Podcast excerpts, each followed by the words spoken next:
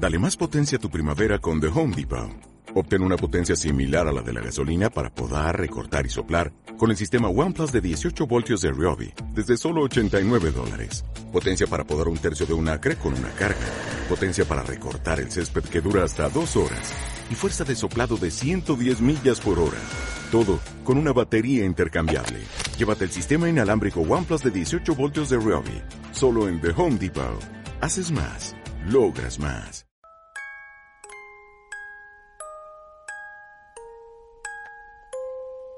Atrocidad. Monstruosidad. Brutalidad. Crueldad. Truculencia. Barbaridad. Fobia. Terror. Miedo. Pavor. Pánico. Espanto. Y muchas cosas más frikis. Te invito a que conozcas lo extraño. Lo extravagante. Lo estrafalario. Horror freak.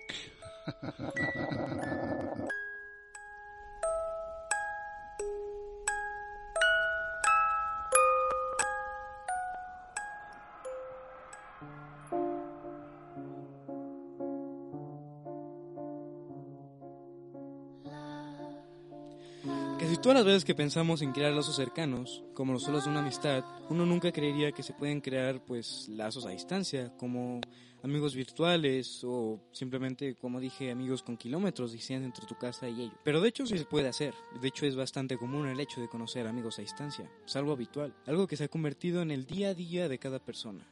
Incluso hay gente que tiene más amigos virtuales que amigos normales. Estoy seguro de que más de uno tiene al menos dos o uno. Pero bueno, ese no es el tema, sino vamos a ver la otra cara de estos amigos virtuales. Esta cara que no hemos descubierto ahora, donde sabemos que conocer gente por internet puede ser incluso peligroso. Normalmente cuando tú intentas conocer a gente, ya sea por juegos o internet o foros o simplemente cualquier otro lugar en internet, estos amigos la mayoría de veces suele ser gente como tú, gente a través de un computador intentando conocer gente nueva. Pero no toda la gente tiene la misma suerte que otros. Porque la mayoría de gente es gente normal. Como tú, como yo, que simplemente intenta conocer a más personas. Pero nada te garantiza que todas las personas lo sean. Porque cuando hablas con alguien, no sé si estás hablando con un pervertido, un psicópata o simplemente un asesino. Hoy les traigo un par de historias relacionadas con este tema. No son mis historias, sino que están completamente sacadas de foros de internet y diferentes lugares en internet. Todas estas están narradas por mí, narradas por mí, Estefano Santino. En los controles está Anilu Pérez y Karime Villaseñor. Este es el capítulo 3 de Error Freak. Espero que lo disfruten. Lo que están a punto de escuchar lo saqué de una fuente de personas o foros wiki. Es decir, que nada de lo a continuación dicho está confirmado. Se deja, lo, se deja la imaginación. Así que se puede decir que es una creepypasta.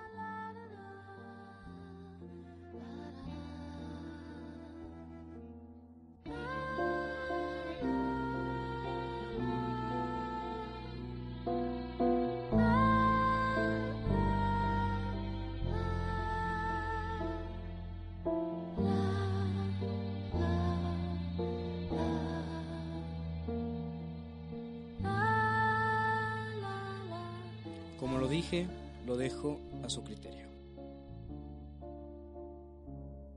2009 era un año interesante, pues en ese año se produjeron las primeras revoluciones en el Internet. Pues con la llegada de nuevas aplicaciones y los famosos memes, fue cuando un año donde la población en Internet se aumentó bastante. Incrementó su masa el triple, incluso podría decir. Aparte de que fue el momento donde muchos youtubers empezaron a grabar sus videos.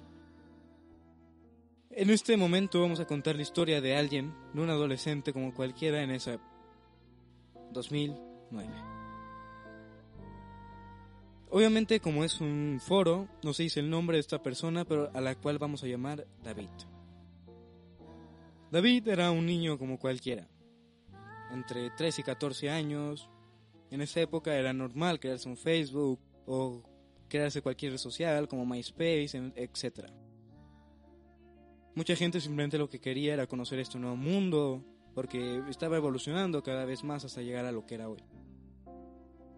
No era, en ese momento no era tan habitual y normal saber que no se debían compartir tantas cosas, no se tenían las debidas precauciones o no se tenían tantas precauciones como se tienen ahora. Sí que era normal simplemente que se te vaya un dato u otro y que la gente los pudiera ver. Un día, David simplemente empieza a hacerse cuentas falsas en, dif- en diferentes foros, mintiendo con su edad e identidad, algo normal en esa época. Un día, en uno de esos foros conoce un usuario, un usuario de nombre Alban GR. En ese entonces era normal ponerse nombres así, es decir, nombres completamente anónimos para que no te conocieran y simplemente poder chatear con otras personas. Acerca de gustos, preferencias, estilos de vida, etc. Es ahí cuando Alban y y David se presentan y simplemente empiezan a hablar sobre preferencias, cosas, ya sabes, lo típico que se hablaba. Después de horas de hablar es cuando Alban le confiesa el verdadero nombre a David. Su verdadero nombre era Damián, o eso es lo que se jactaba. Simplemente se presentan, chatean un poco más y se despiden por ese día.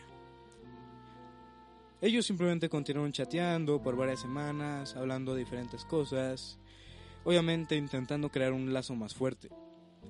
Obviamente yo creo, mi teoría es que simplemente estaba intentando convencer a David de algo. Como era normal, unas semanas después, Damián le confiesa a David que tenía una enfermedad muy grave y que estaba en tratados intensivos. Obviamente uno pensaría que pues es alguien que le está intentando ver la cara, pero como dije es 2009, no se tenía las mismas precauciones que se tienen ahora. Así que le dijo que estaba en cuidados intensivos y que necesitaba mucho dinero en poco tiempo porque si no pues iba a acabar muy mal. Obviamente David, como habían hecho un lazo muy fuerte, simplemente decidió poner la tarjeta de su madre, datos y todo para poder ayudar a su amigo. Le dio bastante dinero, de hecho. Él, Damián, simplemente le dio las gracias y se despidió. Para sorpresa o no de todos, resulta que Damián le dejó de hablar por semanas, hasta meses. Uno, algo normal, uno diría pues simplemente le vieron la cara. Pero pues el David, al tener esa edad y ser esa época, pensaba que algo le había pasado a su amigo. Pues no hablaba ni le decían nada y como obviamente tenían ya un lazo muy íntimo, pues se asustó, se entristeció y pues pasó lo que pasó. Semanas después, un día que David volvió a su casa, de su escuela, se podía ver que le llegó una notificación en su computadora. En esa notificación de una red social se pueden ver varios archi- archivo- archivos adjuntos. En estos se pueden observar cuentas, números, fotos, etc. A él no le preocupó nada de eso. Empezó a ver las fotos y lo verdaderamente preocupante es cuando pudo observar una foto a la cual parecía que era su casa.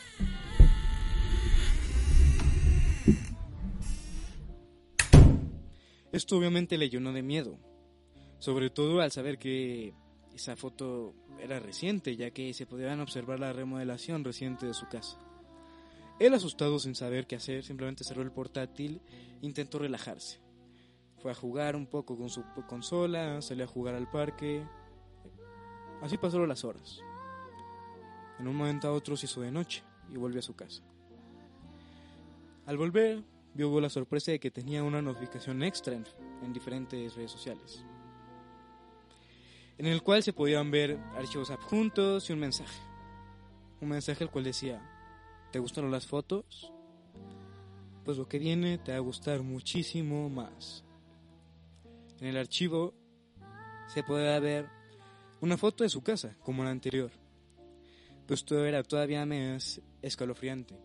Pues se podía ver una foto de su casa de noche, exactamente a la misma hora que él estaba leyendo estos archivos. Aparte de esa foto se podían ver fotos de diferentes armas blancas, así como cuchillos, navajas, etc. Todo este material fue mandado curiosamente por un usuario llamado Mephisto GR. Eso fue lo último que se sabió de este chico.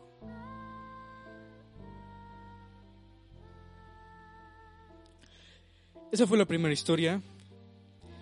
Aquí les dejo la siguiente.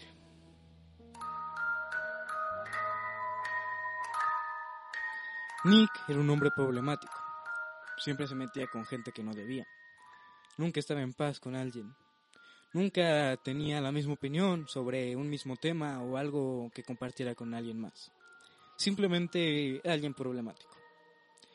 Después de estar un largo día trabajando, vuelve a su casa y se dispuso a ver diferentes videos en YouTube, en diferentes redes sociales. En uno de esos videos recomendados se podía ver un policía abusando a su autoridad golpeando a un criminal. A un criminal que supuestamente tenía narcóticos en su posesión. Claramente esto desató su ira, y a pesar de que sí, él estaba consciente de la situación, él estaba en contra de que las autoridades hicieran este tipo de actos. Así que simplemente fue a la sección de comentarios y empezó a poner todas las cosas que pensaba sobre este video. Simplemente se desahogó y continuó viendo otros videos. Unos minutos después fue una sorpresa ya que vio que tenía una respuesta en ese video. En ese video alguien le había re- respondido y de una manera un tanto violenta. Su respuesta fue, Yo no creo que esté mal lo que hacen en el video. Pero lo que de verdad pienso es que el que necesita una golpiza eres tú. Obviamente, como dije, Nick era alguien problemático y esto lo hizo enojar bastante. Así que empezaron a intercambiarse palabras y estuvieron peleándose un par de horas. Después del intercambio simplemente pararon y minutos después resulta que Nick recibió un mensaje privado de esta misma persona diciendo, dejémonos de tonterías, vamos a vernos. Esto desconcentró a Nick. Simplemente no le contestó y continuó haciendo su vida. Pasaron las semanas, los meses y simplemente él continuó haciendo su vida, peleándose con diferentes personas, en fin. Pero durante esos meses se dio algo, se dio cuenta de algo muy interesante y es que este perfil de este señor con el que se había peleado resulta que tenía dos amigos en común. Curiosamente esos dos amigos en común los había, con- los había conocido en una institución psiquiátrica.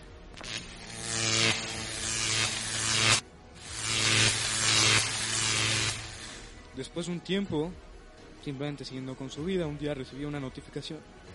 Vio que era el mensaje de, este mismo hombre, en el que decía, en 40 minutos estoy en tu casa. Nick simplemente se rió y le contestó.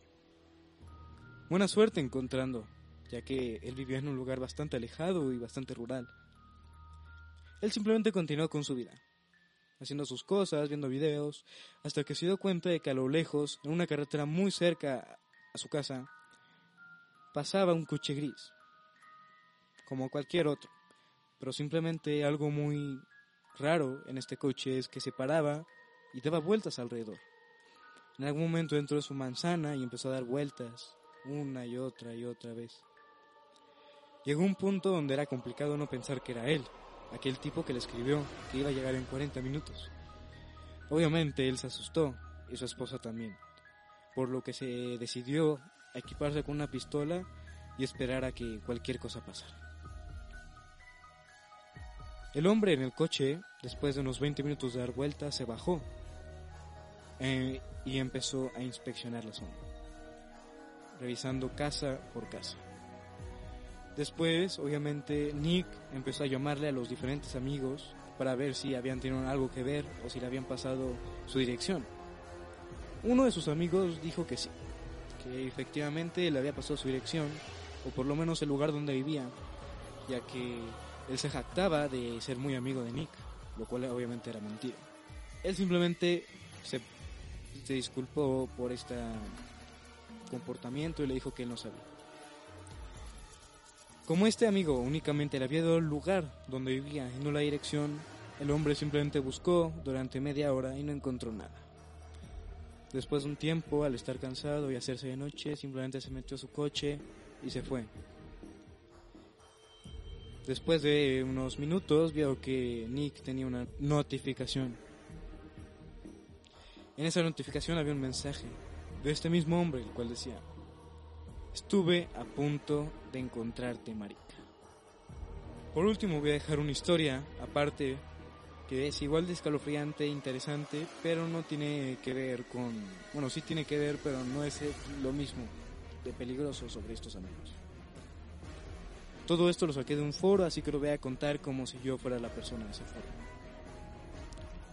Resulta que yo estaba como cada tarde, jugando, haciendo mis cosas. Un día regresé de la escuela y encendí la play. Simplemente me dispuse a jugar. Encendí la Play y empecé a jugar unos juegos en línea. Simplemente estaba tranquilo, escuchando podcast, mientras leía algunos libros y después me puse a jugar, como dije. Después de jugar unas partidas, descubrí que había un niño con el que me había emparejado. Simplemente empecé a chatear con él y vi que era un niño de mi edad. Iba todo bien, nos echamos unas partidas, llevamos unas horas jugando, todo excelente, hasta que después de unas horas de jugar y de perder una partida estábamos comentando lo que había pasado en esta. En ese momento se pudo escuchar un fuerte estruendo, como si fuera un cohete, en el micrófono del niño.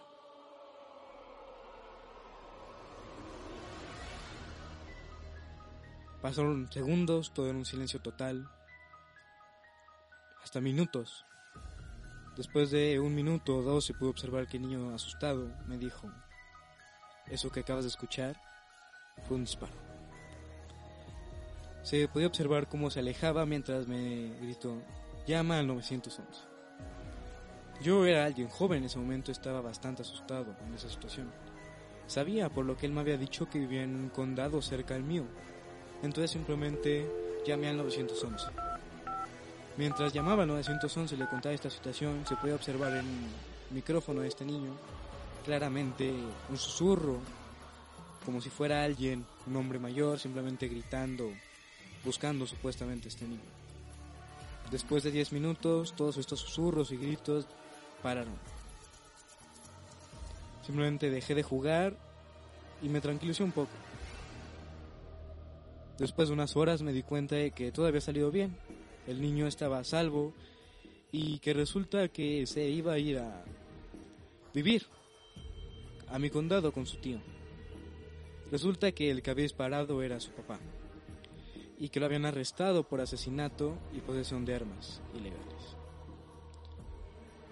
Todo salió muy bien para el niño, como dije, se ha mudado a mi condado con su tío, pero su madre no tuvo la misma suerte.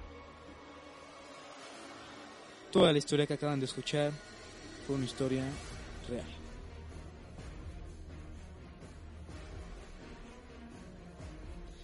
Bueno, y espero que les haya gustado mucho este episodio. Eh, revisamos algunas de las historias más interesantes sobre este tema. Y me gustaría saber si quisieran tener una segunda parte o contando otras tres historias sobre este mismo tema. Como dije al narrador, que les narró todo esto, ya por Dios, su servidor, obviamente, Estefano Santino. Y obviamente los controles, nuestra querísima Ani Lu Pérez y Karime Villaseñor. Por favor, les recomiendo que sigan a Excense Radio en todas sus redes sociales y que sintonicen a Excense en cada una de sus plataformas, como puede ser iBox, Spotify y Apple Podcast. Espero que pasen una gran noche y siempre ten cuidado con quien hablas. Horror freak.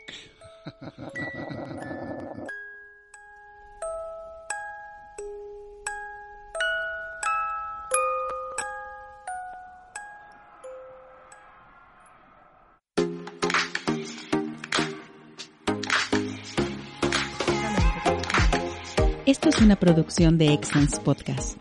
Si te gustó, por favor califícanos con 5 estrellas y dile a quien más confianza le tengas que se suscriba. Estamos disponibles como Excellence Radio en Spotify, Apple Podcast, iBox y YouTube, así como en excellenceradio.com. Comparte.